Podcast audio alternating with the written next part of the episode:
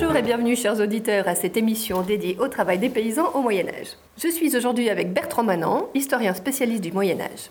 Monsieur Manan, bonjour et merci d'avoir accepté notre invitation. Mais bonjour, c'est un plaisir d'être ici avec vous. Tout d'abord, pouvez-vous nous dire comment est perçu le travail au Moyen Âge Bien sûr, alors au Moyen Âge, le travail est perçu comme une punition. C'est Dieu qui punit Adam et Ève d'avoir mangé du fruit qu'il leur avait défendu de goûter. D'ailleurs, dans la Bible, il leur dit Le sol sera maudit à cause de toi. C'est à force de peine que tu en tireras ta nourriture tous les jours de ta vie. Il te produira des épines et des ronces et tu mangeras de l'herbe des champs. C'est à la sueur de ton visage que tu mangeras du pain jusqu'à que tu retournes dans la terre d'où tu as été pris, car tu es poussière et tu retourneras dans la poussière. Toutefois, l'Église n'y voit-elle pas aussi des avantages? Et vous avez parfaitement raison. Le travail est pénible, mais il élève le fidèle vers Dieu en le protégeant des principaux péchés que l'Église condamne le plus lourdement.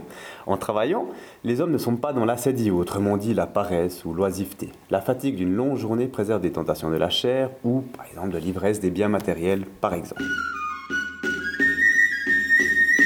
Alors, en tant qu'expert euh, des paysans au Moyen Âge, pouvez-vous nous dire quelle place ils occupaient dans la société à cette époque? Bien sûr. Alors, au Moyen Âge, il faut savoir que la société est divisée en trois ordres. Il y a ceux qui prient, ceux qui combattent et ceux qui travaillent. Dans le premier ordre, on retrouve les hommes d'église. Dans le deuxième, il y a les chevaliers et les nobles qui doivent défendre la nation. Et dans le dernier ordre, de celles et ceux qui travaillent, on retrouve les paysans. Très bien. Et ils étaient nombreux ces paysans quel rôle est-ce qu'ils jouaient pour la société Alors les paysans sont très nombreux au Moyen Âge. Ils représentent presque 90% de la population. On les appelle les manants, les vilains, et ceux qui ne sont pas libres, on les appelle eux les serfs. Leur rôle est de nourrir la société tout entière et particulièrement les membres des deux autres ordres. C'est pour cela qu'ils étaient si dépendants des seigneurs et de leurs terres. Ce sont vraiment eux qui travaillent le plus dur. Mais n'avait-il pas des outils pour euh, leur permettre de rendre l'attachement difficile?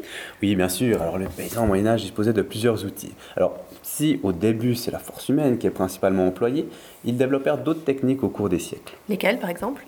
Alors, les améliorations sont de deux types. Je dirais que premièrement, il y a le perfectionnement de l'outillage, avec notamment l'emploi du fer et de la charrue à roues, ou encore de la traction animale, avec l'utilisation des bœufs et plus tard des chevaux.